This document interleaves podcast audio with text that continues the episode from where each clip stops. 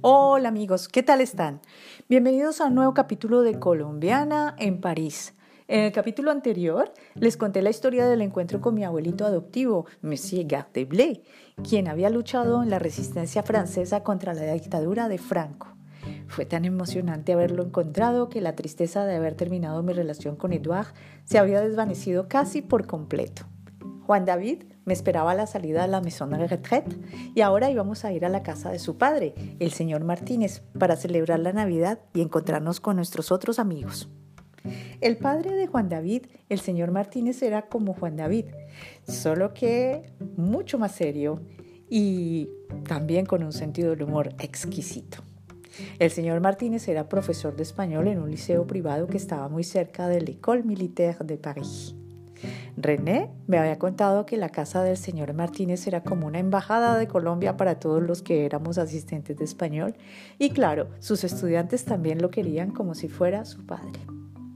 Muchas veces el señor Martínez nos aconsejaba acerca de nuestras gestiones administrativas y fue el primero en decirnos que conoció de joven al tipo de la oficina de mano de obra. ¿Recuerdan? De la oficina de mano de obra extranjera. ¿Recuerdan al señor que le mandaba, le faltaba una mano? Él siempre nos decía, tengan cuidado con el tipo este del bigote de la oficina de mano de obra extranjera, es implacable. Bueno, el señor Martínez cuando podía alojaba en su casa a algún estudiante y le ayudaba incluso económicamente. Era un señor adorable. Así que a las fiestas del señor Martínez todos iban realmente muy contentos y organizaba unas fiestas enormes de Halloween, de Navidad, de fin de año y allí iban muchísimos jóvenes, no solo colombianos y franceses, sino también de todas las nacionalidades. Cuando llegamos había muchísimas personas y Juan David me presentó a toda su familia. Todos estaban muy ocupados. Sus tres hermanos estaban empacando los regalos que iban a dar, porque eso sí, el 24 de diciembre nadie se iba sin regalo. Todos teníamos que llevar un regalito también simbólico para Navidad y el señor Martínez se encargaba de distribuirlo entre los invitados. Entre tanto, él se encontraba con su esposa muy ocupado en la cocina preparando los últimos detalles de la cena de Navidad y no quería que viéramos qué estaba preparando. Así que fuimos a la sala de su casa en donde ya había más o menos unas 15 personas que se encontraban bailando. Entre ellos René, Patricia y Nina.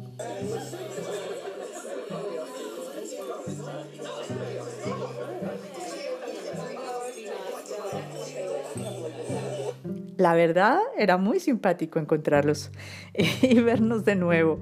Nina se había quedado especialmente con nosotros para pasar la Navidad juntos. Y bueno, siempre, siempre que íbamos a bailar, siempre recordaré que cuando pasaba una canción de moda, todos comenzábamos a bailar esta canción de moda.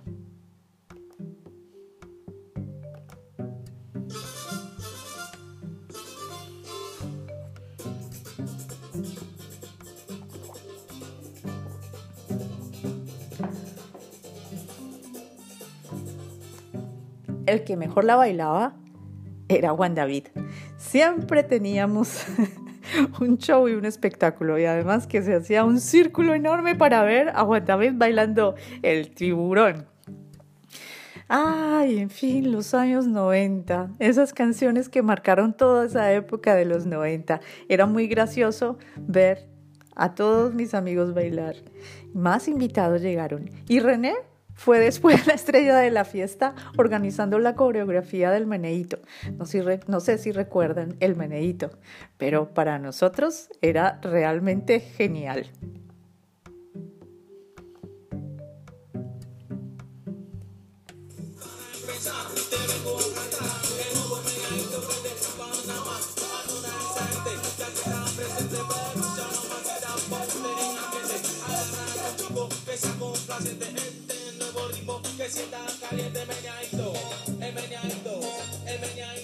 El meneíto, meneíto, meneíto.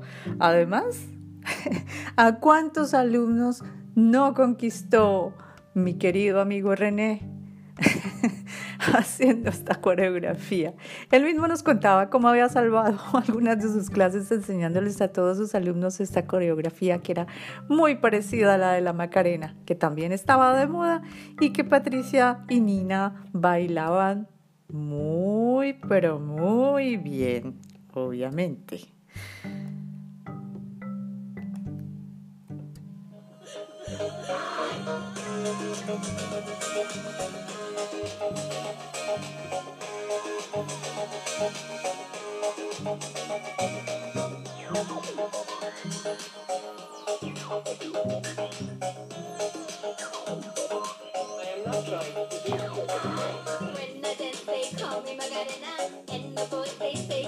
Ah, Macarena. ¿Cuántas veces no bailamos la Macarena con la banda de los cuatro? En la Latina y en la casa del señor Martínez. Habíamos bailado muchísimo y estábamos muy contentos. Entre los invitados también se encontraba un grupo de argentinos muy simpáticos que estaban haciendo un viaje por Europa en una combi. Es decir, una combi es como una un minibús. Los habíamos conocido en un concierto de música clásica al que habíamos ido con Patricia el fin de semana pasado y Juan David también los había invitado a la fiesta. Eran tres argentinos de Rosario, la misma ciudad en donde había nacido uno de mis cantantes favoritos, Fito Páez. Eran una pareja de novios y dos chicos, Santiago, Tomás, Mateo y Lucía. La noche anterior se habían quedado en el mini apartamento de Patricia y estaban muy contentos y agradecidos con nuestra banda de cuatro amigos. Después de mucho bailar y conversar con ellos, decidimos ir a la cocina que era grande y allí podíamos ir a hablar un poco más con ellos y degustar un buen mate al que ellos nos habían invitado. También estaba el señor Martínez que estaba muy curioso de saber cómo se preparaba el mate. Sí, yo quiero saber cómo se prepara el mate. Me parece muy interesante. Además, che, son argentinos. Bueno, parte del sentido del humor del señor Martínez, que era bastante serio, pero decía cosas así. Así que Mateo era quien nos empezó a hablar del mate, ante la mirada también muy interesada de tres chicos que también estaban en la cocina, dos franceses y un holandés.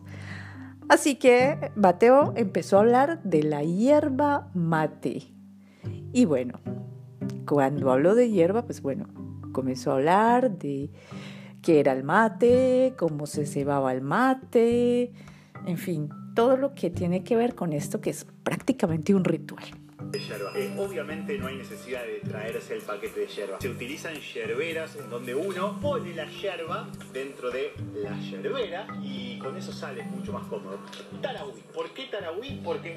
Claro, y hablaba de cómo se preparaba el mate y bueno, empezó a decir que es necesario que la yerba sea de buena calidad y aquí he traído una que está muy bien y me traje este paquete de hierba y nos mostró también recipiente especial que se llamaba la yerbera y una especie de, de pitillo que se llamaba bombilla.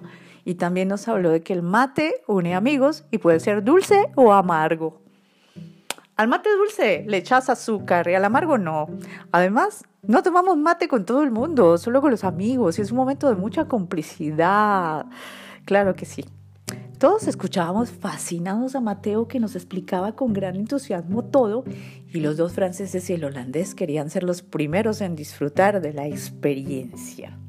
Así que todos estuvimos en ese momento de complicidad hablando de los platos típicos de nuestros países y llegó la hora de la entrega de los regalos y así como la medianoche. Ya habíamos tomado el mate y fue genial. Un poquito amargo, pero después probé el dulce y fue delicioso.